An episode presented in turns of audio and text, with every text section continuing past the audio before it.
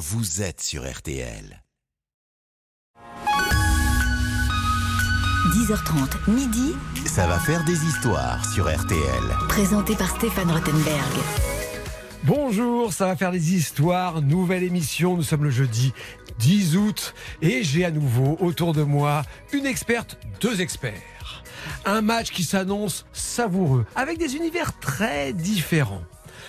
Notre première experte, regardez lorsqu'elle était un enfant. Urgence, pas seulement pour Georges Clooney, mais aussi pour les doubles pontages. Bonjour Eleonore Merlin, notre spécialiste de santé. Bonjour. Bonjour, bonjour Stéphane, bonjour à mes compétiteurs. Prête à affronter les gaillards qui sont en face de vous? Ça va, ça va. Ça va? Mm. Oh, c'est un petit ça va, vous allez Ouais. voir. Non, mais je, je me concentre, je me concentre. C'est bien, c'est bien. Alors, euh, c'est un peu le Benjamin Button de RTL. Ça fait presque 30 ans qu'il est dans la maison et j'ai 10 fois plus de cheveux blancs que lui. Bonjour Vincent Perrault, comment ça va? Salut Stéphane, bonjour à tous, bonjour à toutes. Quelle énergie énergie. Ah bah oui, ah bah il en faut pour faire cette émission, Oui, mine je de sais, rien, hein. hein, parce qu'arriver à tout dire en trois minutes, en étant convaincant, etc.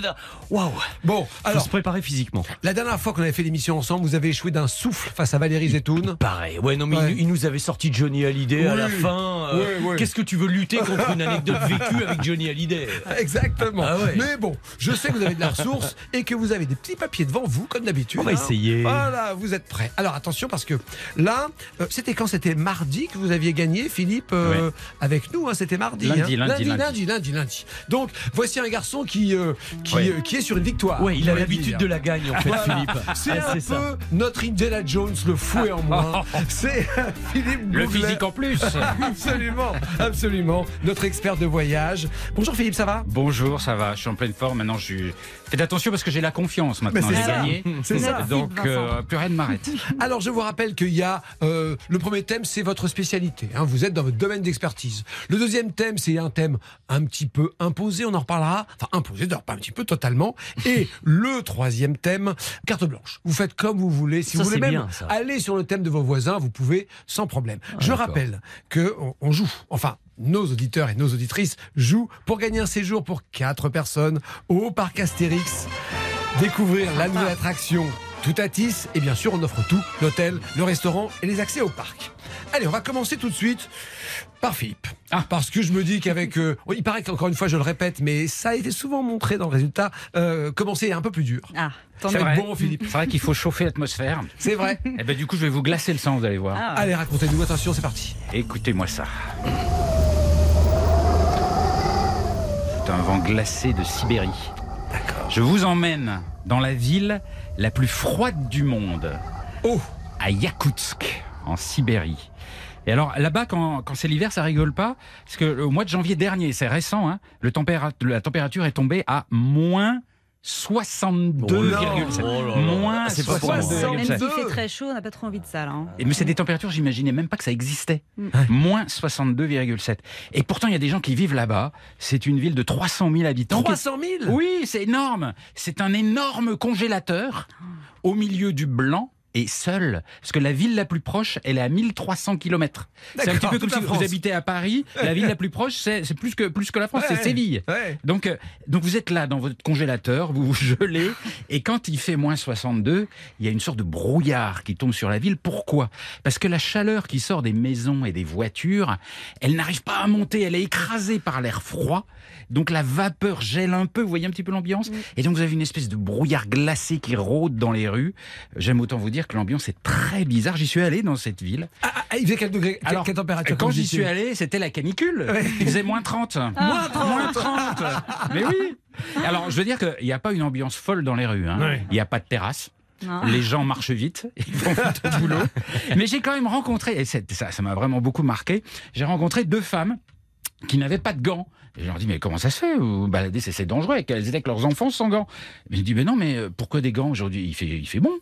Et comment ça, il fait bon Ben oui, il fait bon. Pour nous, c'est une belle journée. C'est la journée où on va au parc, où on va faire du toboggan, et on va s'éclater avec les enfants. C'est génial. Il fait pas froid. Et on a, on a même pas mis notre tenue d'hiver. Elles avaient juste un petit manteau de fourrure, parce qu'on aime bien les fourrures là-bas, hein, il faut dire. Et euh, elles n'avaient pas mis leur chapka, elles n'avaient pas mis leurs bottes, elles étaient radieuses. Et je leur demande, mais quand est-ce qu'il fait froid pour vous? Et pour elles, une journée d'hiver, c'est à partir de moins 50. Ah, c'est là que c'est bien dur. Ouais. moins 50, moins 55, là, il commence à faire frais. C'est fou. Et euh, je me suis baladé dans, dans la ville. Alors moi j'ai- j'étais gelé. Hein, moins 30, Ah oui. euh.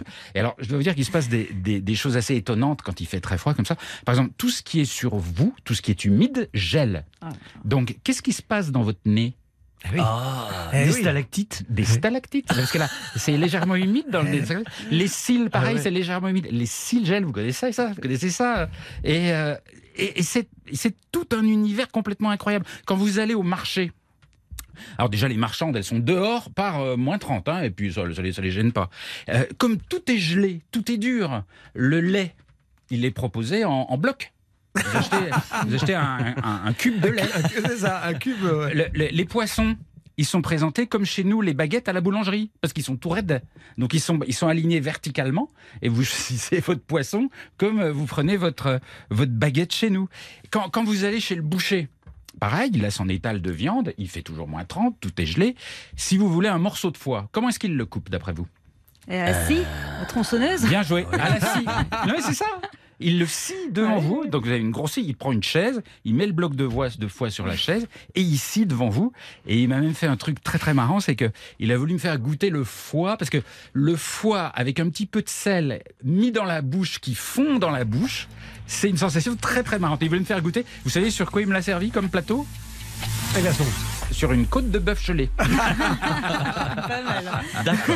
Le chrono est tombé, incroyable histoire. Mm. Moins 30, enfin moins 5, moins 60. Alors l'extrême, à moins janvier 60. moins 62. Ouais. Moi quand j'y étais c'était moins 30. Moins 30.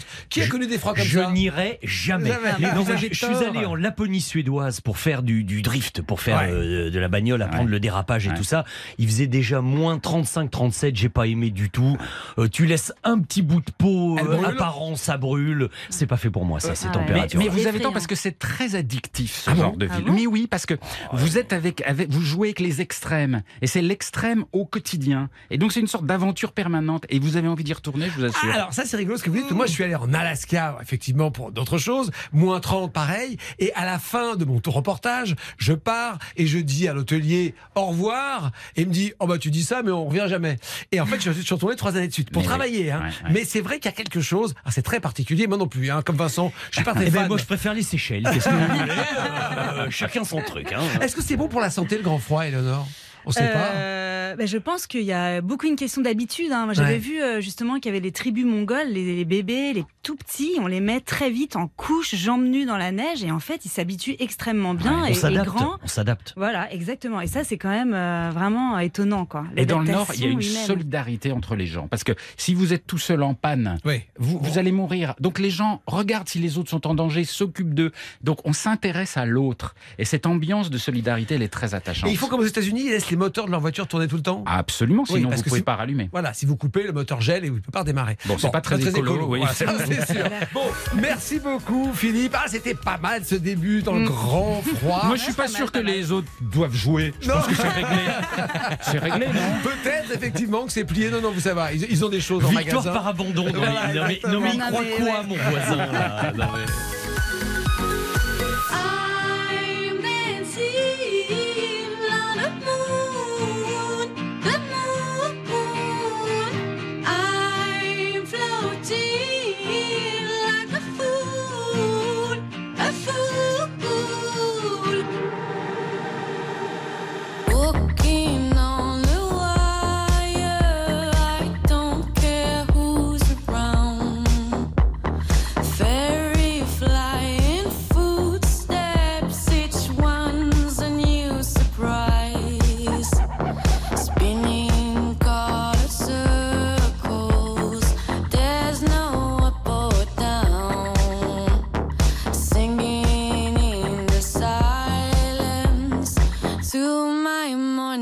star.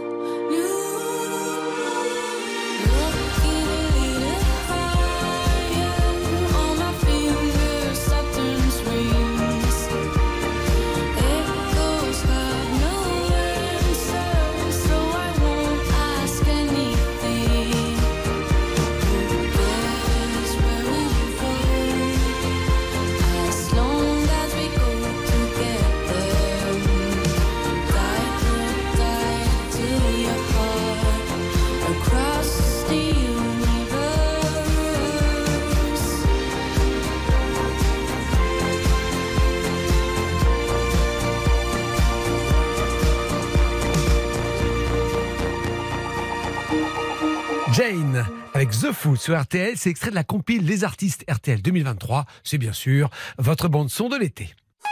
Ça va faire des histoires sur RTL. Avec Stéphane Rothenberg. Et avec Philippe Googler, Éléonore Merlin et Vincent Perrault. Et Éléonore, justement, Oui. c'est à vous d'y aller. Vous avez vu, c'est pas mal l'histoire. ouais, euh, il m'a pas du Philippe, tout hein. refroidi. non. C'est parti. On va y aller. Alors moi c'est une histoire, euh, comme la plupart de mes histoires de santé, qui démarre donc dans un hôpital. Ouais. C'est le professeur Emmanuel Flamand Rose. Et là, Ah, je- déjà, voilà, rien que le nom, déjà ça- là, Ça existe? ça existe, je précise tout de suite, c'est un grand neurologue et c'est son vrai nom. Donc voilà, c'est pas un pseudo. Le professeur Emmanuel Flamand, je vois la tête de Stéphane qui n'y croit pas, mais je vous jure que c'est vrai, vous vérifiez. Il est neurologue à la Pitié-Salpêtrière. Très bien. Et du coup, il est spécialiste des dyskinésies. Alors là, un peu plus sérieusement, la dyskinésie, c'est tout ce qui est les mouvements involontaires. Alors ça peut aller du simple tic au tremblement, mais ça peut être vraiment invalidant. Ça peut aussi être des grands gestes qui peuvent euh, vraiment euh, être très handicapants au quotidien. Donc il est spécialiste des dyskinésies et au début des années 2000, il n'a pas de traitement à proposer à ses patients. Un jour, il va dans un congrès aux États-Unis où il y a tous les chercheurs de la communauté internationale qui sont là pour, euh, bah, qui parlent de leurs avancées, etc. Et euh, il y a un patient qui l'interpelle dans les allées et qui lui dit "Écoutez, euh, personne veut me croire, mais euh, moi, je, je suis atteint de cette maladie qui était en plus une forme très très rare de la maladie et particulièrement invalidante." Et il dit "Quand j'étais petit." Euh, je suis allée euh, chez ma tante et euh, ma tante elle est originaire d'un pays producteur de café et les petits et grands boivent tous du café chez elle et elle m'a donné un café et l'après-midi j'ai passé la journée la plus l'après-midi la plus calme de ma vie c'est-à-dire que pour la première fois tous ces mouvements involontaires En buvant du café. ont, ont disparu cet après-midi-là après avoir bu un café alors que c'était un enfant euh, voilà qui était vraiment intenable c'était très difficile C'est contre-intuitif, a priori. Très contre-intuitif, vraiment, ça venait d'une tradition. Et euh, du coup, les parents ont continué et ce monsieur dit au professeur, euh, depuis, je bois beaucoup de café, une, dizaine de cafés par jour, et je vous jure que dès que j'arrête, mes mouvements reprennent et j'ai cette dyskinésie terrible qui touche les personnes qui sont ici. Donc le professeur, évidemment, il écoute poliment, il le croit pas du tout. Il se dit, je préfère écouter les chercheurs qui sont euh, sur la tribune, etc. Donc voilà. Mais quelques années plus tard, il reçoit un patient dans son hôpital à Paris qui lui raconte à peu près la même chose. Il a constaté qu'en buvant un petit café euh, après le déjeuner, eh ben, ça avait canalisé tous ses mouvements. Donc là, le professeur se dit, bon, ça c'est une coïncidence. Enfin, voilà, il est un peu dans le doute et il décide de tester. Il demande à ses patients euh, atteints de cette forme de dyskinésie très rare euh, de tester, de prendre du café. il attend leur retour et les retours sont très positifs. Et donc c'est complètement dingue parce que il a mis beaucoup de temps à convaincre ses pairs évidemment parce que la communauté scientifique se disait, enfin avait la même réaction que lui au départ vraiment euh, ne pas y croire. Et en réalité, il a obtenu des fonds pour mener une avancée, euh, une, étude scientifique euh, il y a deux ans, il me semble, euh, lancée par l'Inserm, etc. Et les résultats sont tombés l'année dernière et ils sont très concluants. 87% des patients qui avaient cette forme de dyskinésie très sévère et qui avaient vraiment une vie euh, terrible, hein, euh, grâce au café fini. Et, euh, N'importe voilà. quel café ou un type de Alors, café c'est des prescriptions très précises Ouais. euh, qui, Ah ouais. qui faisaient des tests en fait, mais c'est vraiment. Alors, je peux pas rentrer dans les détails, mais c'est vraiment euh, la façon dont la caféine se fixe sur un récepteur du cerveau. Et du coup, le professeur Flamand Rose, il a quand même trouvé euh, le médicament le plus accessible et le moins cher au monde, et qui traite Ah une ouais. maladie euh, rare et, et jusqu'ici euh, incurable. Mais Éléonore, du café, du café, d'accord, mais what C'est else bon le café. là, voilà. Franchement, ça suffit pour le professeur Emmanuel Flamand Rose. C'est déjà euh, vraiment une belle histoire euh, de découverte médicale. Histoire étonnante. Et c'est Ouais. vrai que normalement, dans, dans, dans, dans l'imaginaire collectif, le café, c'est un excitant. Ouais. Ça oui. agite, ça nous Bah rend oui. nerveux. Exactement, mais euh, voilà, c'est la Bon. façon dont ça se fixe sur euh, un récepteur du cerveau, c'est très pointu. Alors il y a beaucoup d'études encore qui sont menées, mais euh, oui, on ne voilà, sait pas encore ça- trop pourquoi, mais c'est comme ça. Exactement, ça, on voilà. C'est encore le mystère. Comme quoi la nature a souvent des réponses à nos, à nos mots. Ouais. Et d'ailleurs, quand, quand, on, quand on sait qu'on détruit parfois des forêts entières, Ouais. on se dit qu'à l'intérieur de ces forêts, il y a peut-être des, des, des, des- des composants qui nous soigneraient. Et qu'on ne le sait pas encore. Et en détruisant les forêts, on détruit peut-être nos futurs médicaments. Exactement. Qui est gros consommateur de café ou consommatrice de café Ah bah au Ah j'ai dû arrêter, moi. En, en- en comm- en prenant la radio à 4h30 le matin, euh, heure à laquelle je le fais le week-end, si je commence par le café, c'est mort. C'est mort Ouais, ouais, mais j'ai- j'étais assez addict même hein, du café et je me suis vachement calmé. hein. Ah oui. Bah, Il y a un des patients là qui en prenait 10 à 15 par jour. J'ai demandé Oh. au professeur si c'était dangereux. Oui, il c'est disait que voilà. C'est limite quand même, non? Voilà, ouais, mais bon, c'est toujours moins grave que la maladie dont ils étaient atteints de toute façon. Et non, c'est pas, c'est pas Oui, si mauvais entre, que ça. entre, quoi. entre, voilà, Clairement. entre deux mots. Mm. Euh, Philippe, je sens très zen, vous n'êtes pas un consommateur de café, non? Si, si. Mais en fait, j'ai toujours eu, je me suis toujours méfié. Est-ce que c'est pas psychologique le fait que ça réveille et que ça énerve? Moi, je pense carrément. Moi, personnellement, ça me fait vraiment rien. Je peux en boire un avant de dormir. euh, Puis euh, Philippe, t'as bu un café juste avant l'émission. Ouais, parce que je pensais que je dormais, ben calme, je dors toujours. voilà, ça nous fait rien. Ah, on en apprend des choses, on en apprend des choses. Merci beaucoup, Éléonore. Alors, euh, Vincent, on se prépare? Ah oui, avec plaisir. Prêt, euh, un petit café avant Ouais, moi je veux, je veux vous raconter une histoire sympa qui me, qui me plaît bien entre deux grandes personnalités.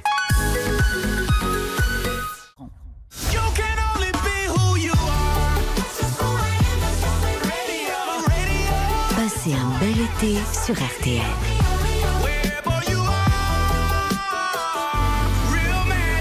RTL, vivre ensemble.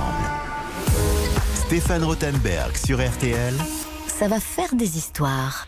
Ça va faire des histoires avec Philippe Googler, avec Éléonore Merlin et Vincent Perrault, qui n'a pas encore parlé dans cette première manche. Je me réservais, c'est pas mal de passer en dernier oui, euh, c'est finalement bien. non plus. Oui, Allez, oui. feu Allez, moi je vais vous raconter comment Claude François, un autre Ah. Clo-Clo, a provoqué un affront violent à David Bowie. Alors Vous bon, connaissez ouais. pas ça Alors, nous sommes en 1968. D'accord, David Bowie n'est pas encore tout à fait la star qu'il est devenu par la suite. Et il se voit un jour remettre par son éditeur anglais, hein, le mec avec lequel il travaille, une maquette d'une chanson française écrite par Jacques Revaux, Gilles Thibault et Claude François, dans le but d'en faire une adaptation anglaise. Cette petite maquette, une cassette hein, toute simple, c'était la chanson Comme d'habitude. Et je te bouscule. Alors David Bowie euh, écoute avec attention, hein, comme tous les projets qui lui sont soumis, sauf que il trouve ça extrêmement efficace, très intéressant. Il se met illico au travail. Il écrit un texte qui s'appelle Even a Fool Learns to Love, c'est-à-dire même un imbécile peut apprendre à aimer, euh, si je traduis euh, un petit peu grossièrement. Il est vraiment enthousiaste au point qu'il décide même d'en faire son futur single. Et là, chose encore plus incroyable, il enregistre lui une maquette en chantant sur la voix Non. de Claude François. C'est Écoutez, dingue, c'est dingue. écoutez.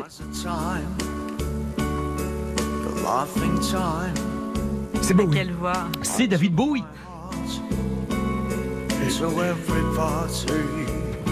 Alors, autrement dit, tout s'annonçait plutôt bien, jusqu'au moment où l'éditeur français de Comme d'habitude donne son verdict et dit non. Comme d'habitude, ne sera pas chanté par David Bowie. Il bon n'est pas assez connu. Vous Un imaginez un homme qui a du flair. Mais- ah oui, du flair de l'oreille et un affront pour un créateur qui en plus s'enthousiasme pour le projet.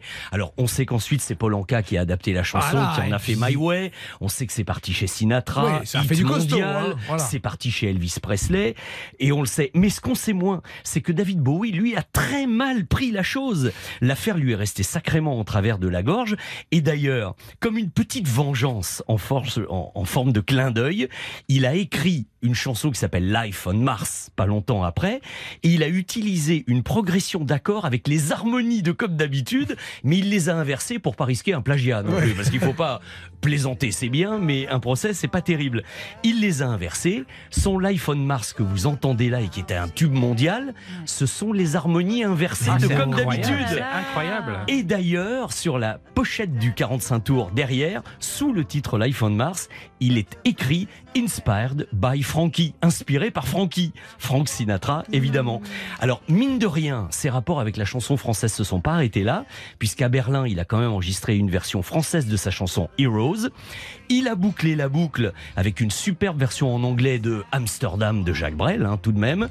Et je reconnais qu'ensuite, David Bowie s'est plus intéressé aux françaises qu'aux chansons françaises. Ça, c'est vrai aussi. Mais ceci, évidemment, est une autre euh, histoire. Une autre histoire.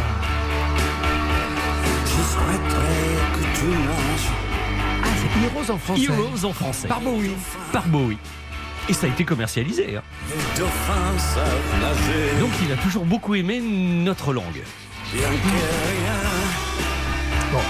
Incroyable histoire. Est-ce que My Way aurait été un aussi grand succès avec Bowie qu'avec Sinatra? Il y a ah. débat, parce que Sinatra, c'est quand même mm. voilà, le, le, le, taulier absolu, hein, en tous les cas pour l'époque.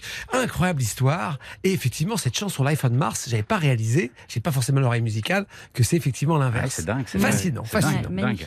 Oh là là, mais qu'est-ce qu'ils sont en forme ce matin Qu'est-ce qu'ils sont en forme Alors, euh, c'est maintenant à vous de choisir et vous allez nous dire euh, qui a, selon vous, réalisé la meilleure histoire ce matin. Mais attention, c'est la première manche. Il y a la deuxième et la troisième, mais j'ai besoin d'une petite tendance pour démarrer. Moi, je pense qu'il devrait y avoir une prime à l'engagement physique. Moi, je suis allé me par moins 30 quand même. Hein. Les autres, ils écrivent sur un bureau. Mais ouais, j'ai besoin d'une petite tendance comme ça pour voir, histoire de des moustiers un petit peu mes amis du jour. Vous avez trois minutes sur l'appli RTL. Vous y allez, feu, et on se retrouve juste après.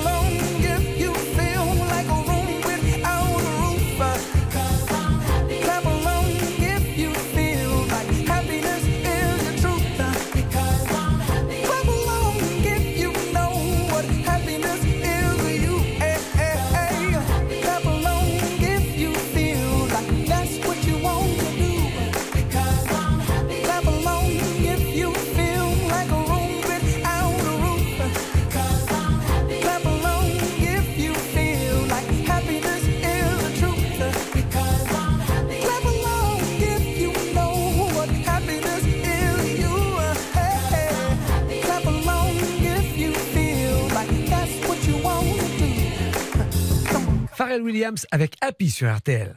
RTL, ça va faire des histoires. Ça va faire des histoires sur RTL. Avec Stéphane Rothenberg. Ça va faire des histoires continues sur RTL. Alors, on a, fait la, on a eu la première salve. Ils n'ont pas tout donné. Mais enfin, déjà, ils ont. Oui. On en a sous le pied, oui, Stéphane encore. Doute, Vincent, je pas me tout d'un coup. Alors, effectivement, les trois, vous avez été excellents. Oh, bah, j'y serré. C'est serré. Alors, bon, il y a quand même une toute petite avance. Et alors, Éléonore, vous êtes en tête. Ah. Oh Ça, c'est l'effet café. C'est Ah, l'effet Ah ouais, café. c'est- voilà, il y a un- c'est notre quotidien. On est comme ça. C'est On la se dit, belle tiens, histoire. voilà, Mm. c'est la belle histoire médicale. Le côté un peu mystérieux comme ça, des découvertes. ouais. Ça marche. La Mais bon, voix, la voix Je aussi. dois à l'honnêteté de dire que c'est extraordinairement serré. Ça joue vraiment à, à quelques petits pourcents près. Euh, C'était pas comme la dernière fois, je sais pas, on a eu 40% d'entrée de jeu. Là, non, c'est pas le cas. Mais bon, Euh, c'est toujours psychologiquement toujours intéressant de savoir qu'on est en tête. Surtout avec de redoutables compétiteurs comme j'ai avec moi euh, dans, dans, dans le studio. Ça, c'est vrai. Ça, c'est vrai. Allez, préparez-vous pour, la, pour les- préparez-vous pour la deuxième manche. Pour l'instant, il y a les trois infos à retenir. RTL, il est 11h.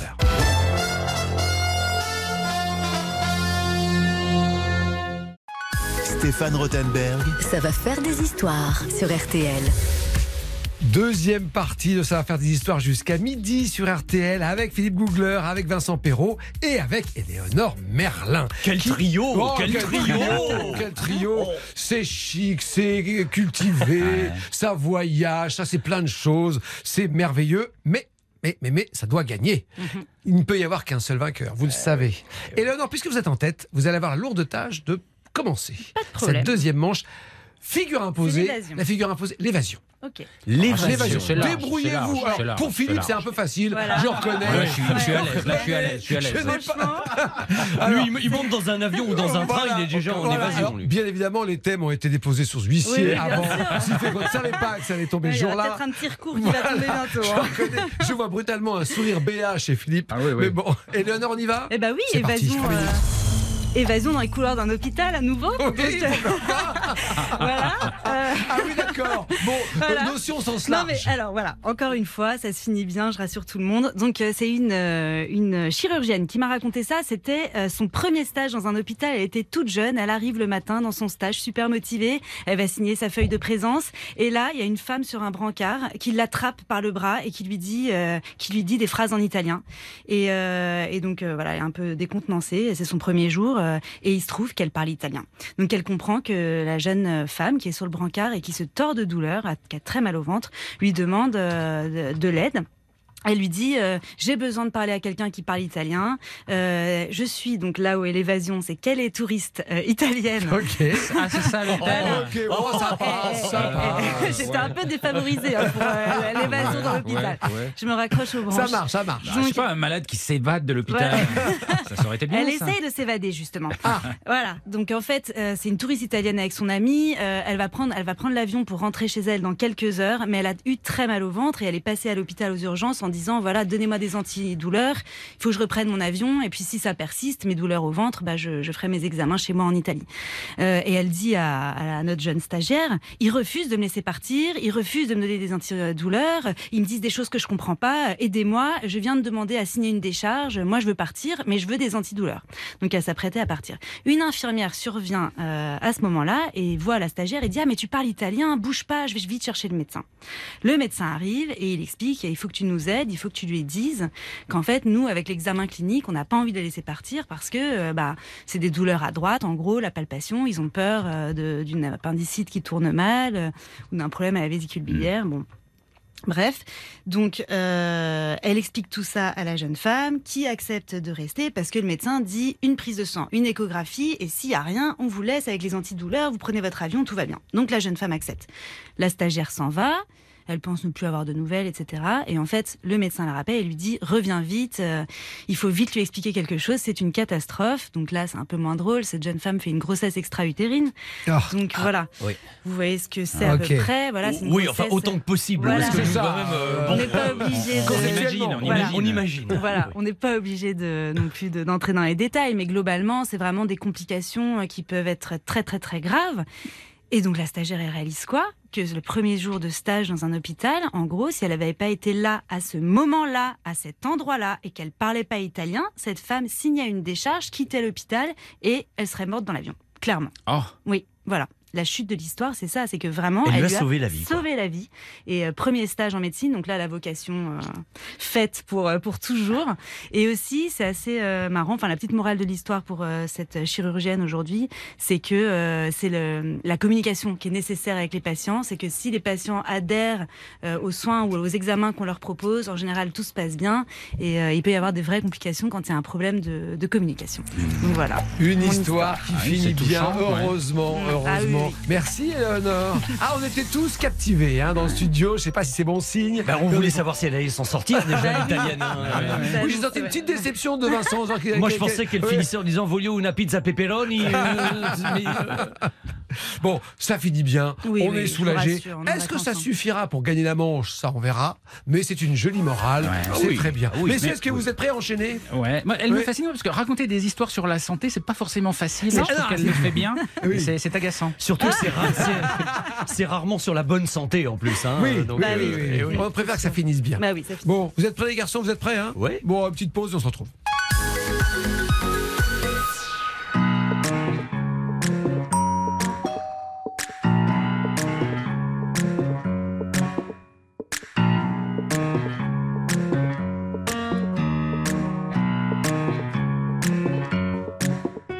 I'm so cold, comfort, come for me.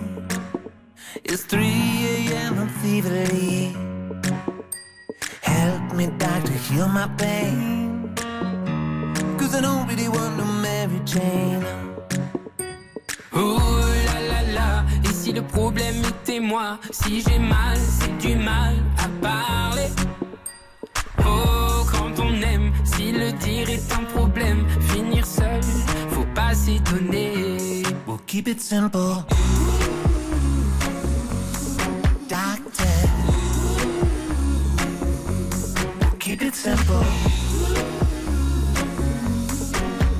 You're the only medicine I'll be taking. We'll keep it simple, baby. Emmurer nos émotions. Les gens le font. À la fin, au fond, tout ça fait qu'on a mal, on a l'âme en chantier. Oh là là là, et si le problème était moi,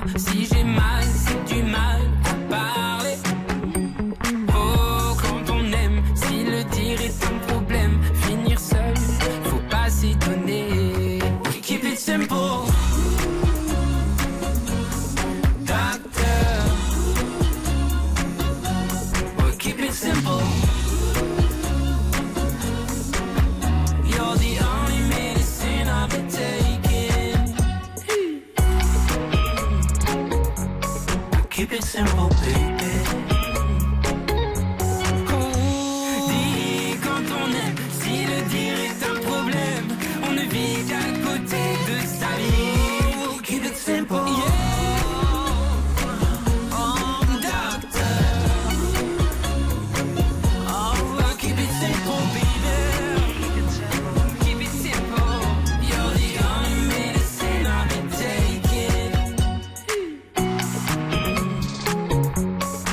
Keep it simple, baby.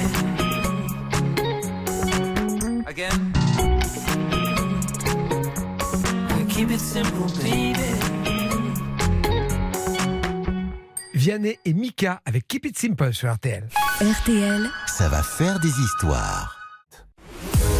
Stéphane Rothenberg sur RTL. Ça va faire des histoires. Ça va faire des histoires sur RTL, deuxième manche. Thème imposé, le thème de l'évasion. C'est à Vincent Perrault. Alors, d'enchaîner ouais, j'ai trouvé un truc Oui. sur, euh, sur l'évasion. Ok, d'accord. Euh, je vais vous expliquer pourquoi, à mon avis, Steve McQueen a loupé une grande partie de sa carrière. Alors, d'accord Alors, nul besoin, je le reconnais, d'être un grand expert pour savoir que Steve McQueen était et demeure encore une des plus grandes stars du cinéma américain, c'est vrai. Mais si sa filmographie comporte quelques grands classiques du cinéma mondial, je le reconnais, il aurait pu y en avoir beaucoup plus, parce que ce qu'on ne sait pas, c'est que Steve McQueen a passé son temps à refuser des projets géniaux. Ah bon? Euh, doté, disons, d'un tempérament euh, méfiant, ascendant, parano, vous voyez, doublé d'une Oh, certaine... rare chez les acteurs. Oh, oui, doublé d'une propension à la paresse et plus enclin Ah bon à aller faire des courses de moto Ah avec oui, ses oui. copains, hein, plutôt que d'aller sur les plateaux de cinéma. Eh bien, Steve McQueen est quand même passé. Alors écoutez bien, hein, il est passé à côté du rôle principal d'Apocalypse Now de Coppola, craignant de devoir crapahuter trop longtemps dans les marécages thaïlandais.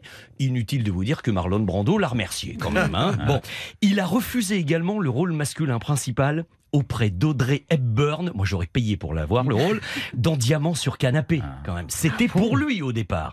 Euh, Georges Pépard l'a remercié euh, euh, également.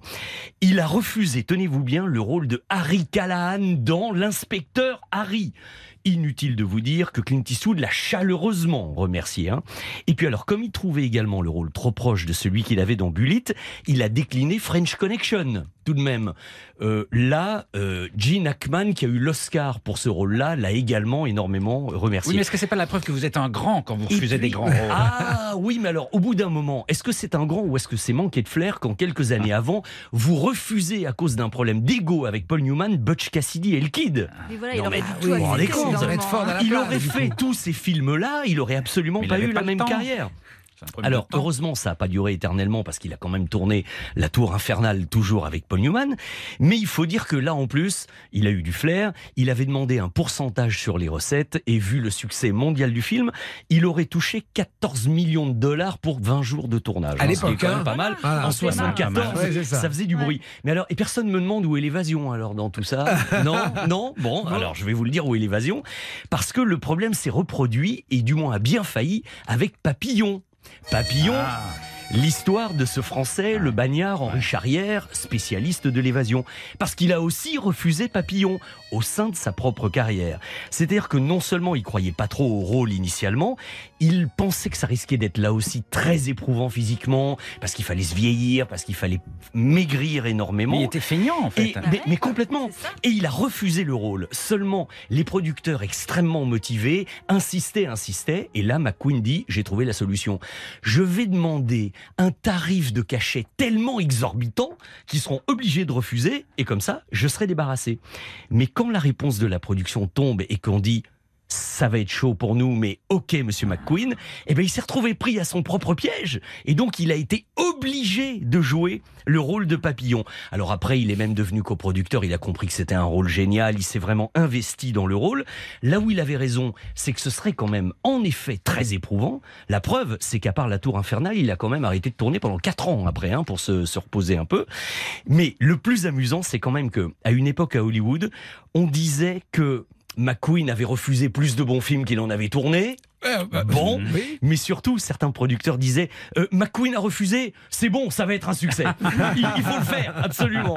Donc, mine de rien, Papillon est quand même le dernier très grand succès de sa carrière, avant les problèmes de santé qu'on connaît, etc. Mais ça, évidemment. euh, C'est une autre histoire. Voilà. J'ai compris Voilà. maintenant. J'ai compris. J'ai compris. Bien joué, Vincent. Alors, c'est vrai que lorsqu'on fait le compte, on se dit, il avait, il a, c'est une superstar, mais qui avait la réputation de faire des films que j'adore, mais commerciaux et pas de qualité. Oui. On refuse Apocalypse Now ou Diamant sur canapé, il a refusé Butch des Cassidy Voilà. Kid, l'inspecteur Harry, c'est dingue.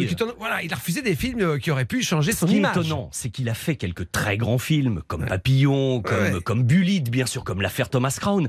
Mais quand vous regardez la filmographie, vous vous dites, il a fait que ça. Mm. Et c'est vrai qu'il n'a au final pas fait grand-chose. Bon, incroyable histoire de Steve McQueen. Bon, légende absolue quand même, Ah, puisque voilà, icône évidemment. totale, mais ça aurait pu être peut-être encore plus fort. Bien joué, Vincent, bien joué, bien joué, bien joué. Qu'est-ce que vous allez bien pouvoir répondre à ça Vous êtes prêts Moi, Bah je me oui. sens accablé. Oui, oui, je suis inquiet pour mon histoire. Je... Il va nous Vous emmener pas par me laisser là. 20 minutes que je réécrive mon Non, texte. quelques secondes, on se retrouve juste après ça.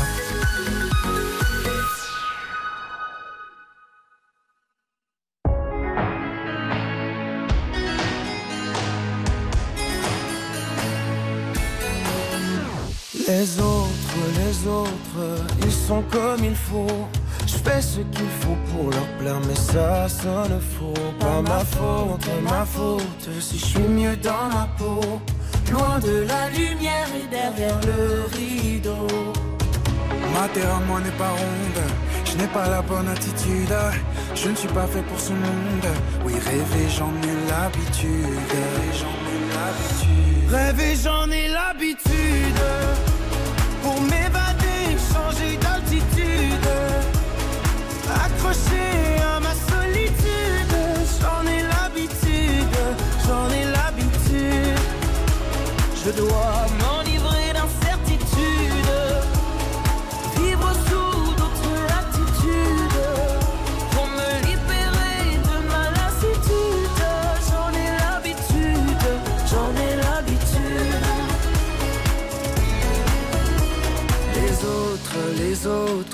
ils ont dans les yeux l'assurance et l'insolence des gens heureux. C'est pas faute, pas faute de tout faire comme eux, mais n'est pas toujours heureux celui qui veut. Je veux jouer tous les rôles, essayer tous les costumes, les plus sombres et les plus drôles. Oui, rêver, j'en ai l'habitude, j'en ai l'habitude. Rêver, j'en ai l'habitude. Pour m'évader, changer d'altitude. Accroché à ma solitude,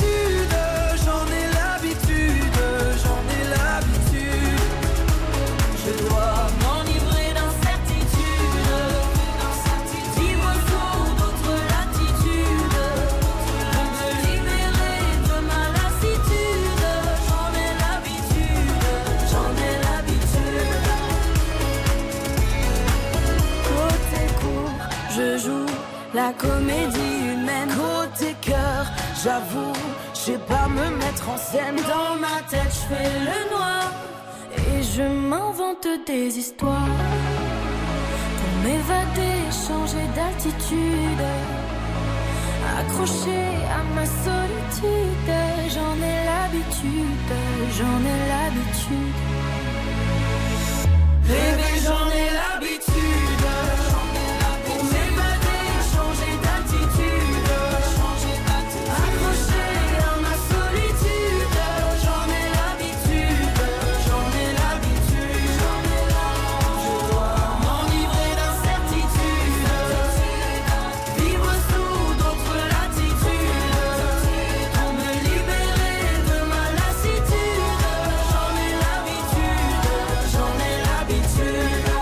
Molière, l'opéra urbain, avec leur nouveau titre Rêver, j'en ai l'habitude sur RTL. C'est extrait du spectacle de Dovatia qui sera sur scène en novembre prochain. Panachage possible, la remise s'applique sur le moins cher, détail sur carrefour.fr.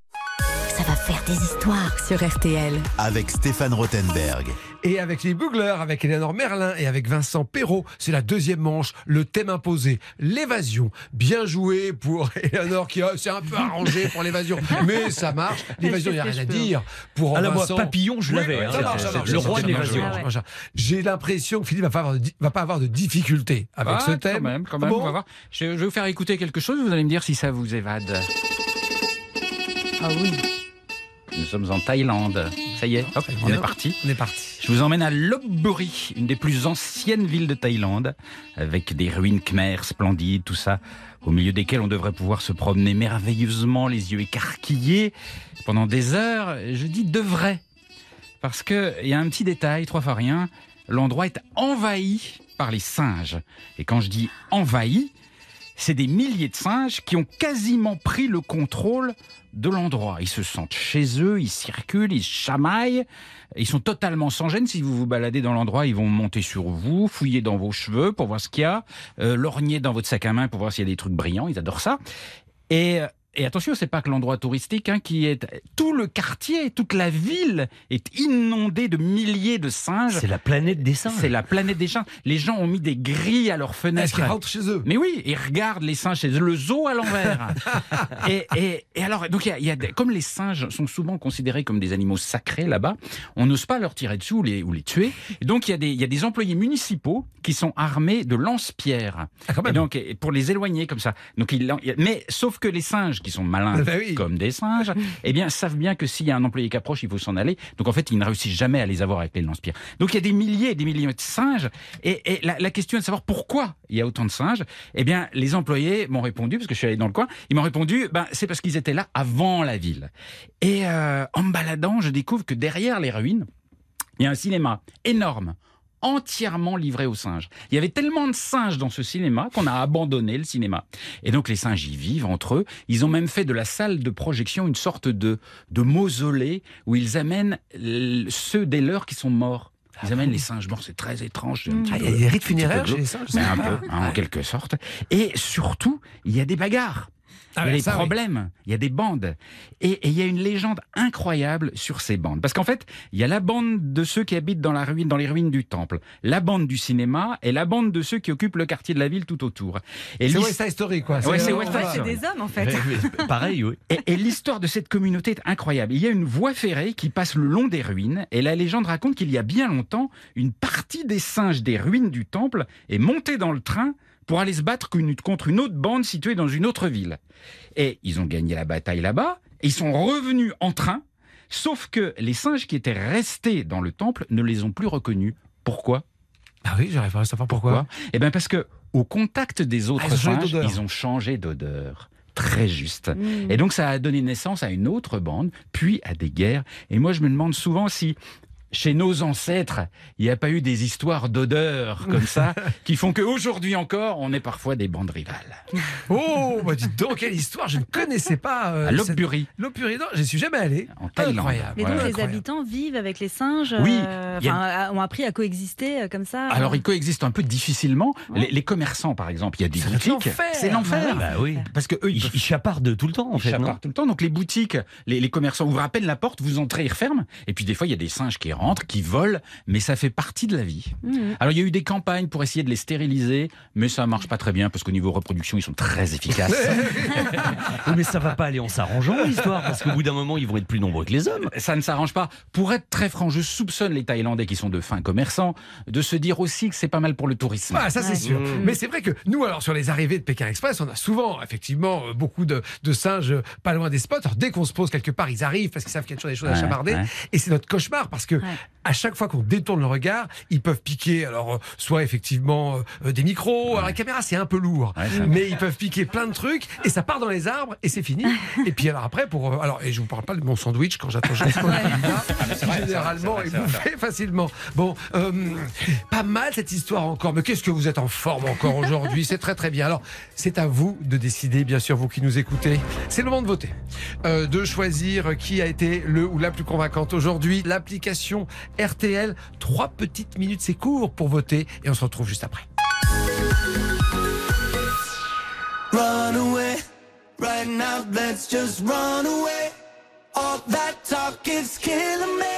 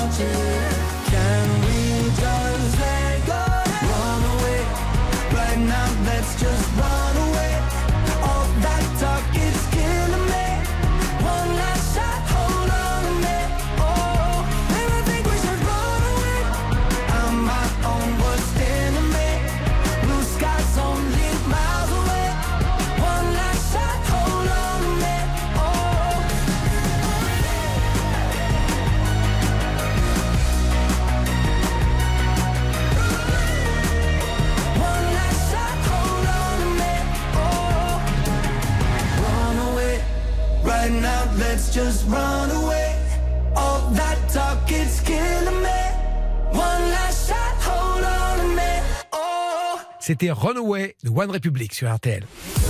Stéphane Rothenberg sur RTL.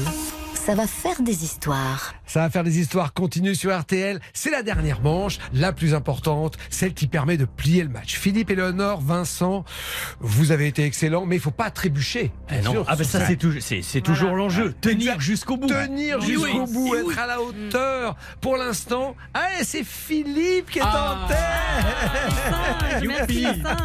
C'est Philippe qui est Ça en marche toujours bien les singes. Ah, ça marche, ça marche, effectivement. Bravo, mais, mais rien n'est joué.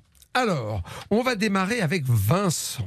Ah, c'est moi qui commence oui, alors. Bon. Alors, je rappelle que si vous choisissez, vous qui nous écoutez, si vous, vot- si vous votez pour le bon raconteur d'histoire, eh bien, vous avez une chance d'être tiré au sort pour remporter un séjour au parc Astérix et découvrir la nouvelle attraction Tout à Tis. Mais ça, bien sûr, c'est pour tout à l'heure. Vincent, vous êtes prêt? Carte Je blanche. suis prêt. Top. Bon, si je vous dis que la musique du film Le Professionnel n'est pas la musique du professionnel, Ah je bon? casse quelque chose chez vous? Ah, déjà de la surprise Ah chez oui, Philippe. Ah Et bon? Alors je vous explique. C'est l'histoire d'un éditeur français de musique, d'accord, qui se retrouve au début des années 70 à travailler auprès de Sergio Leone. Donc fatalement, il va fréquenter le compositeur italien Ennio Oh. Morricone, il maestro.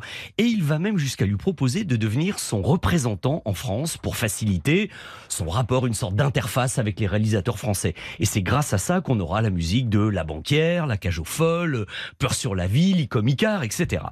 Et comme le rôle d'un éditeur de musique, c'est de placer des morceaux à droite à gauche, c'est de faire travailler le catalogue, hein, en quelque sorte, notre éditeur, qui s'appelle Georges Marie, se plonge, puisqu'il en a la possibilité, dans les archives d'Ennio Morricone. Il écoute tout, la moindre musique, et il en entend une complètement inconnue qui est issue d'une obscure coproduction italo-polonaise qui s'appelle Maddalena, un film qui est même pas sorti en France, vous voyez. La musique en question s'appelle Kimai. Hein Il la découvre comme ça, au fin fond d'un tiroir poussiéreux. Et Georges Marie se dit, mais cette musique prend tellement aux tripes, il y a moyen de faire quelque chose avec ça. Il arrive à la placer comme générique d'une série anglaise de la BBC. Mais alors non seulement la série est un succès, mais le 45 tours se vend comme des petits pains, ça devient numéro un, un hit en Angleterre. On n'en a jamais entendu Ah parler ailleurs, hein. vous imaginez ça.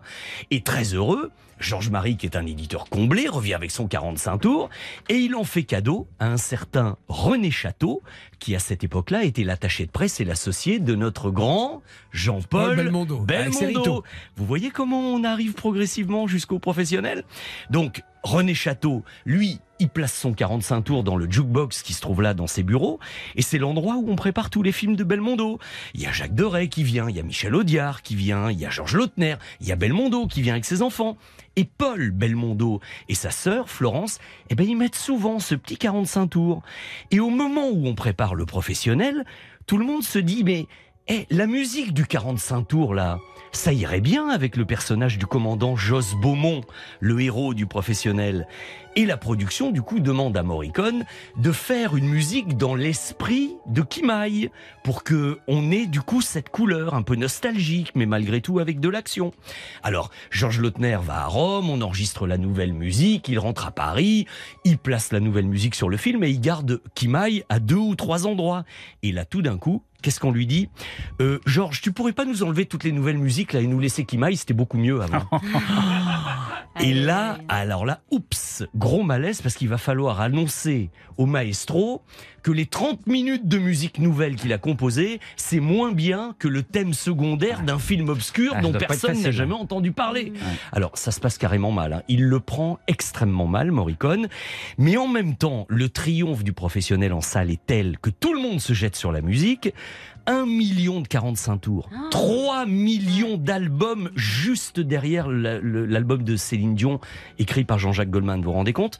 Donc du coup, ça calme un peu Ennio Morricone. Ah bah, même, forcément. hein. Ça calme Les colère droits d'auteur, ça calme toujours. vu les droits d'auteur. Et puis, puis surtout, cette musique est devenue l'emblème de notre Jean-Paul Belmondo, qui l'a accompagné jusque dans la cour des Invalides lors de ses obsèques. Et puis, on n'en avait plus entendu parler jusqu'à ce que ça devienne également euh, une musique de pub pour une pâtée pour chien Oui, ça, Royal c'est presque Canin. dommage. Ah, Et oui, alors c'est là, je peux vous Ah oui, dire que vrai. ça, ça a sérieusement ravivé la colère d'Ennio Morricone. Mais ça, euh, C'est une autre histoire, mais Voilà. il n'était pas d'accord, Ennio Morricone, pour la pub alors Mais non, bien sûr que Ah non. ouais. Ah bah oui. Ah ben non, pour lui, Il avait on, pas son on dénaturait sa chanson. Bah non, c'était l'éditeur faisait son travail. Ah. D'accord, c'est ouais. l'éditeur qui a lâché l'affaire. Ah, mais il oui, avait ah qu'à pas bah vendre oui. ses droits. Voilà, voilà, voilà, voilà. Ah, pourtant, et Dieu sait que j'adore cette, euh, Ennio Morricone et j'adore euh, Belmondo, mais je savais pas cette histoire, Ah, mais cette musique. le, le cheminement. Et c'est quoi cette série anglaise? Cette série anglaise, je vous trouverai le titre. ouais, ouais, mais voilà. on, on en a plus, ça n'a pas euh, franchi euh, Ah, c'est ça, les c'est ça. frontières de l'Angleterre. hein. C'était Ouais, déjà ouais. un titre fatigué, Non, mais j'allais dire, dans la quoi, théorie. C'était une musique qui devait être numéro un. Ouais. Ah bah ouais. On la connaît pas. Elle devient numéro un en Angleterre et ça devient le symbole de notre acteur numéro un. On peut, quand ça, quand c'est beau et que ça marche et que ça prend au cœur, on ne peut pas lutter. Bien joué, Vincent, bien joué. Ah, il est content Il est content, il est content J'ai sorti mes dernières banderilles. Allez, on fait une petite pause et on continue. Ça va faire des histoires sur RTL. Avec Stéphane Rothenberg. Ça va faire des histoires dernière partie. Ça y est, Vincent a tout donné, il peut se poser, regarder et écouter surtout ce que font ses adversaires. Philippe, ça va être à vous. Ça va être à moi? Ouais, ouais, ouais. ouais. Je vais Bon. laisser euh, à Eleanor le soin de conclure. Ouais, Vous avez raison. C'est qu'est-ce élégant. que, vous- qu'est-ce que vous avez à nous dire? Ben, vous savez que tout à l'heure, euh, tout à l'heure sur France 5 à 21h, je vais vous emmener aux Pays-Bas. Ah mais oui, c'est tout à l'heure. Mais oui, dans des trains pas comme les autres. Et donc je vais vous donner un petit, petit, un petit avant-goût, une petite, Oh, on petite fait en promo, bouche. c'est bien, vous avez On fait sa promo tout en racontant l'histoire. C'est pas mal, bien, non c'est bien. Trop balèze. Il est fort. Alors aux Pays-Bas, euh, on se dit que c'est bas, les Pays-Bas. bah oui. Mais on se rend pas compte à quel point c'est bas. Un tiers du pays est sous le niveau de la mer. Un pays qui descend quand même à moins 6 mètres 74. Alors c'est quand même incroyable. C'est un peuple qui a littéralement créé de toutes pièces la terre sur laquelle il vit. Ils ont asséché des marécages, des zones humides. Il y a même des terres qui étaient vraiment physiquement sous l'eau qu'ils ont récupérées. Alors évidemment, quand on vit si bas sous le niveau de la mer, on est sans cesse menacé Eh par ben oui. les eaux sans arrêt depuis le XIIe siècle. On se protège de la mer, on fait des digues, des barrages, on renforce les dunes. Il y a des milliers de kilomètres de barrières face à la mer aux Pays-Bas. C'est comme une forteresse face à la mer. Et aujourd'hui, les Néerlandais sont connus mondialement pour la gestion des problèmes de l'eau. On les appelle dans le monde entier. Et à l'arrière de toutes ces protections, l'eau s'infiltre encore. Ah, quand même. Mais oui. Et puis il y a l'eau qui arrive des rivières. Oui. Donc c'est en dessous, la cuvette pourrait se remplir. Vous voyez le C'est le problème danger permanent. C'est le danger. Alors qu'est-ce que vous faites? On flippe. Vous pompez. Ah oui. Euh, on a les- comme les Shadocks. Comme les Comme les préférence pas très jeune. Hein, Vincent, Oui, c'est vrai, comme ça. Les Néerlandais sont d'infatigables Shadocks. C'est ça. Et alors, je vais vous apprendre un truc qui va vous scier. Les moulins hollandais, Oui. à quoi ils servaient? Ah bah, il servait à, à moudre euh, le grain. Oui, logiquement. Non, Pas du tout. alimenter les pompes. Ils pompaient l'eau. Mais non. Mais Tiens, oui. Pourquoi il y a autant de moulins aux Pays-Bas C'est des pompes. C'est des pompes.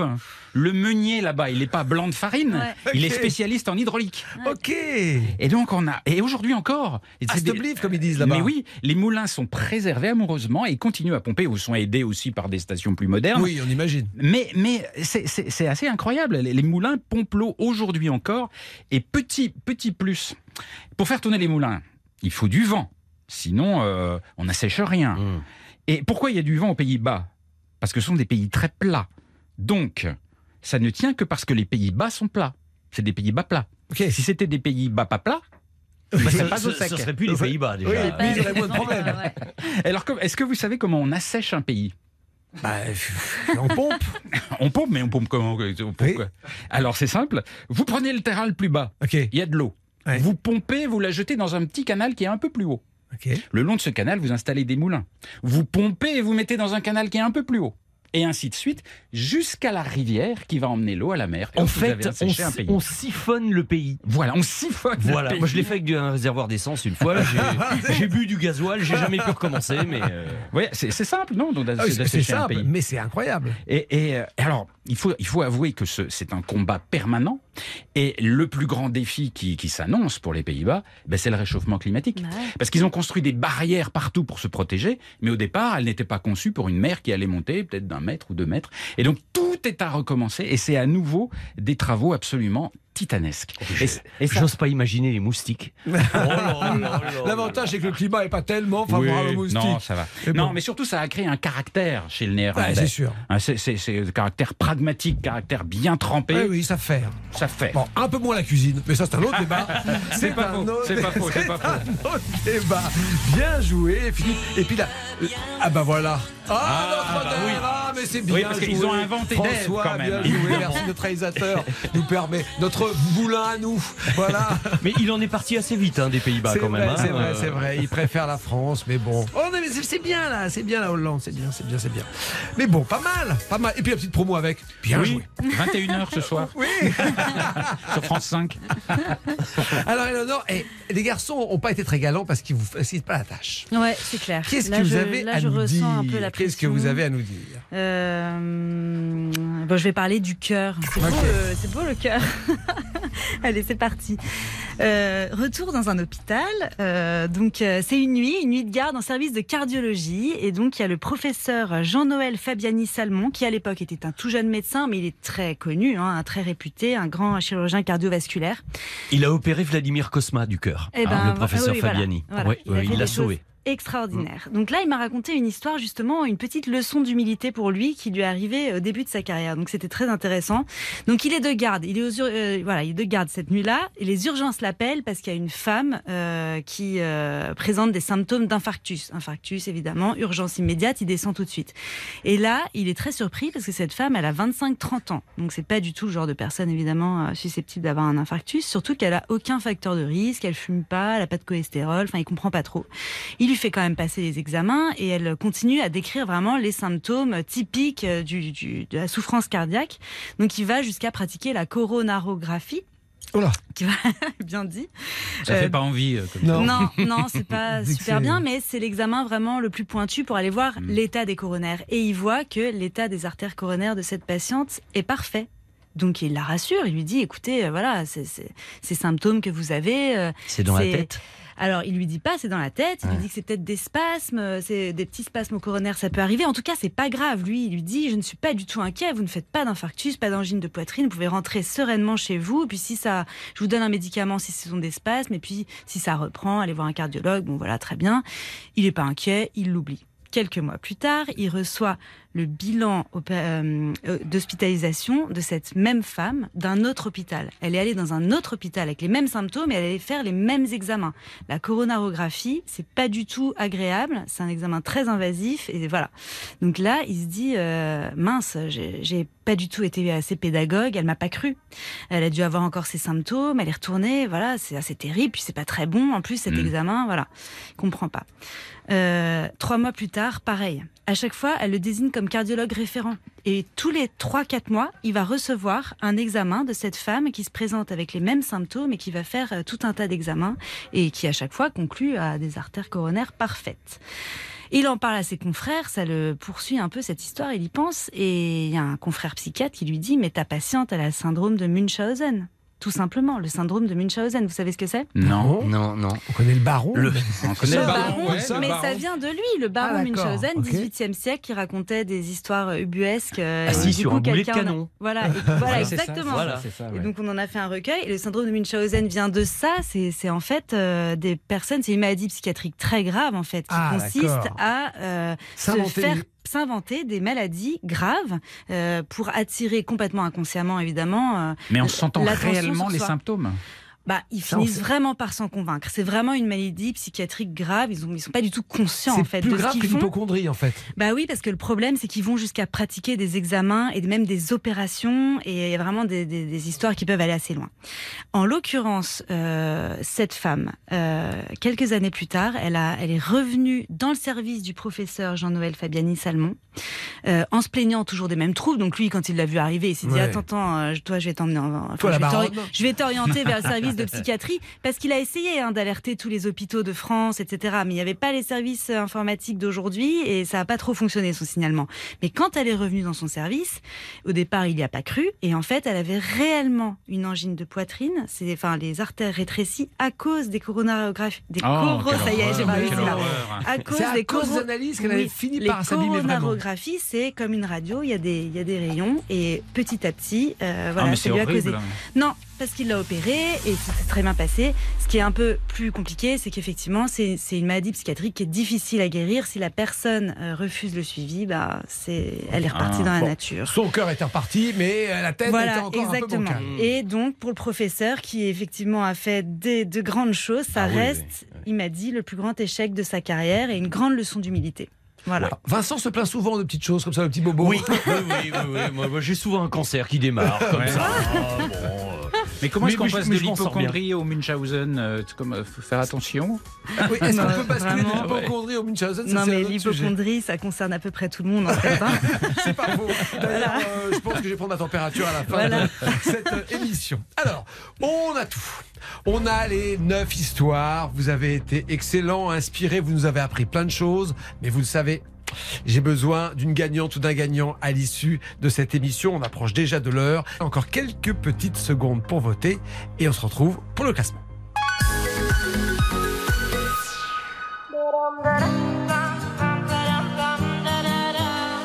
Assis devant le mur en regardant les vagues et réfléchir à cette colère, ramassant des algues. Je me pose un instant tout en hésitant.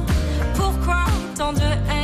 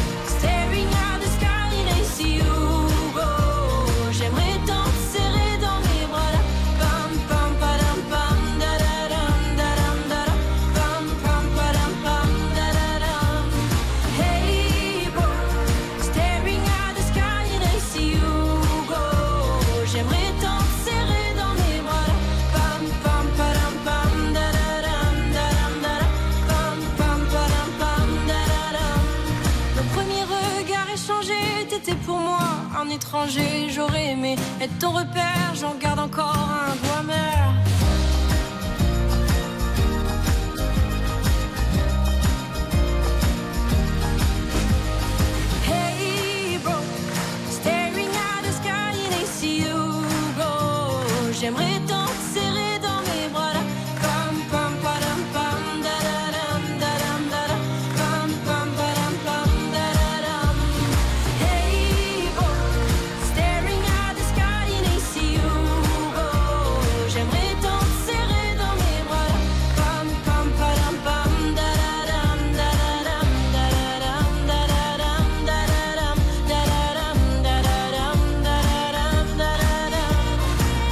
Héloïse avec Ebro, c'est extrait de la compile Les artistes RTL 2023, la bande-son de votre été.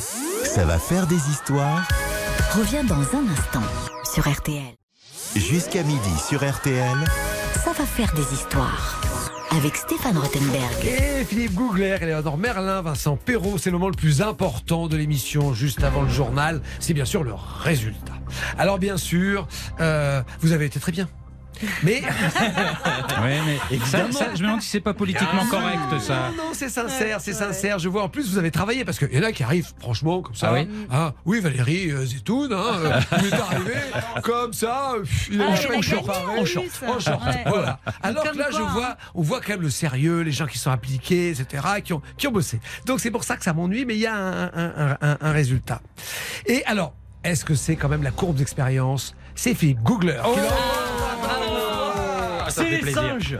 Mais ça fait Ah plaisir, ça fait plaisir, ça fait plaisir. Je dois reconnaître qu'il n'y a que 2 petits pourcents d'avance sur Vincent Perrault. Ah, vous voulez me gâcher mon plaisir, Non, c'est ça non, Merci. non, Non, mais Vincent, moi je voulais qu'on se serre la main, Philippe, à 2% près. C'est quand même très serré, hein. Pas 2%, Mais c'est- ils ont- c'est- c'est vrai que mes, mes collègues ont été très bons. Oui, ils ont été. Alors, vous savez, vous connaissez l'histoire, vous l'avez déjà fait. Oui. On va appeler euh, une auditrice qui a voté pour vous. Elle s'appelle Virginie, elle est elle a- ici. elle a gagné. Virginie, ouais. Allô? Bonjour Virginie, Ah, bonjour c'est Philippe, Philippe Gougler. Ah, bonjour Bah, Philippe. Auclair. Ah, ça veut dire que c'est RTL C'est voilà. RTL Ah, génial Vous avez gagné Ah bah, c'est- je suis ravie. Et Un vous- séjour pour quatre. C'est génial et merci d'avoir voté pour moi. Et- et- que- Ah, quelle ouais, his- C'était passionnant, bravo Philippe. Ah, c'est gentil comme tout. Quelle histoire vous a plu particulièrement? Ah, j'ai adoré celle des singes. Ah, Ah ouais. Je savais. Ah, vous m'avez séduite avec vos seins. Ah, bah, je séduis avec ce que je peux, vous savez. C'est ça, mais ça marche quand même. Et vous partez à quatre personnes au parc Astérix, la nouvelle attraction, Wow. tout à 10. On vous offre tout l'hôtel, les repas, l'accès au parc. Ça ferme à 22h cet été, donc c'est pratique. On peut aller jusqu'au début de la nuit. Mais j'ai un peu mieux, vous le savez. Oh. Si euh, j'ai- je vais faire une affirmation, je vais vous annoncer quelque chose définitive. Mais vrai ou faux, ça c'est vous qui me le direz. Si vous avez raison, vous gagnez en plus 200 euros de bon d'achat sur spartou.com, Spartou avec deux O, bien évidemment. Alors elle concerne Philippe, qui est assis à côté de moi. Alors Philippe, figurez-vous qu'avant de voyager partout dans le monde, Philippe a animé un jeu télé. Il était un peu plus jeune, mais déjà très, très pertinent. Ce jeu s'appelait Le Grand Labyrinthe. Est-ce que c'est vrai? Euh, je dirais oui. Philippe? Bah, c'est vrai. Ah mais, mais c'est vrai. Animateur de jeu Mais où est-ce que vous avez récupéré cette info Mais c'est dingue. Mais c'est- C'était où Surtout Ouais, non, Sur attendez, chaîne Je devais avoir 19 ans et demi. et c'était sur euh, France 3 Bourgogne-Franche-Comté. Eh ben voilà C'était la première fois que je faisais de la télé. J'étais fier comme tout. Ah oui, Et- 19 ans et demi. C'est déjà beaucoup plus vieux que Vincent lorsqu'il a commencé. hein. oui, oui, oui. C'est vrai ça Non, non, c'était c'est- ouais, c'était une de mes toutes, toutes premières expériences. C'était un jeu, j'avais inventé un truc hyper compliqué. C'était une sorte de jeu de piste avec des figurants dans des châteaux. Mais comme on avait très peu de moyens, je vous avoue que je serais pas fier si ça repassait. je pense pas que Eh c'était bien, poli. j'ai les bandes. Ça doit bien être quelque part. Eh bien, Virginie, vous remportez ces 200 euros. Je suis content de les lâcher un peu parce que, eh, c'est- pour le coup, c'était pas facile. C'est pas facile de trouver ça. 200 euros de bon d'achat sur Spartou. On vous embrasse très fort et bon séjour Merci au parc beaucoup. Astérix.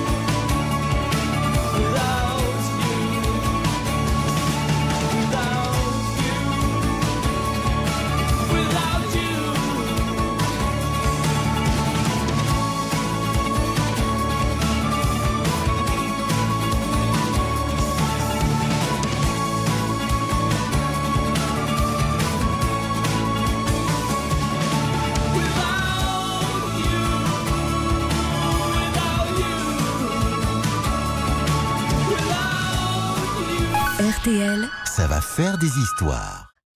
Jusqu'à midi sur RTL. ça va faire des histoires. Avec Stéphane Rothenberg. Il frime un peu, Philippe, c'est normal, il a gagné, il a raison. Eh Il oui, je me sens bien. là, je, suis- je suis à l'aise. Et du coup, Ah, on fait, changé, on on fait un petit tour de promo avant de finir l'émission, avant le journal. Mais donc, on va le redire, on l'a beaucoup dit, hein, mais on va quand même le redire ce mais. C'est pour ça que je vous adore. Oui, Franchement, je vous trouve formidable. Ce serait pas sur France 5 Ah, voilà. non c'est le service public, on peut le dire. Alors, les trains, mais elle est tellement bien cette émission. Bah oui. Ah, on peut le faire. Ah, bien sûr, avec Nos le Pays-Bas, alors Aux Pays-Bas ce soir. Et alors, les Pays-Bas, on va bien sûr parler des moulins ce soir à 21h sur Ah France non, il 5. a mais- vraiment, il lit son truc, il a prévu un texte. Mais oui, j'ai prévu un Je texte. crois pas. Et, et- et on va parler du. Vous savez comment on dit le gouda? Non. Le rouda. Ah, bah voilà. Et, alors, et on va découvrir que d'ailleurs le gouda, c'est pas ce truc un peu fadasse, molasse qu'on trouve dans les Euh, supermarchés, mais ça peut avoir beaucoup, beaucoup Mais de bien goût. sûr, c'est Et bon. on va goûter. Quand il est Très vieux, bien, très bien. Bravo Philippe, il, il est prêt à tout. Alors je pense que vous êtes beaucoup plus pur dans la promotion, les amis. De, Ah oui, de RTL. nous, on est Ah bah Moi, nous, la ouais. seule chose qui m'intéressait, c'est de savoir si on appelait un deuxième candidat pour l'envoyer au parc Astérix. Sinon, vous auriez fait numéro bis. Oh, c'est bien Voilà, joué, oui, moi, ça s'arrêtera là, ma promo, ça- vous voyez. ah, moi, Voilà. Je prends. C'est Allez. tout. Mais bon, c'est le pilier de la maison, hein, forcément, il va pas faire sa promo tous les jours. Éléonore, alors on va parler quand même de ce podcast à succès, Symptômes. Oui, Hein, quel carton bah oui, euh, bah oui, Ah, oui. Et vous allez très bien, vous Bah oui, oui, oui. Ouais, ouais, ça va. On recommence à la rentrée tout. Oui, bien sûr, ça recommence à la rentrée. Et puis, il y a eu le livre cette année euh, adapté euh, du, du podcast avec des histoires, euh, des enquêtes médicales qui s'unissent toujours bien. Eh ben voilà. Ça au moins, on est soulagé. Merci les amis. Merci. Vous avez été très bien et j'ai une nouvelle équipe de choc, bien sûr, dès demain pour le dernier jour de la semaine. En attendant, les infos de la mi-journée, RTL. il est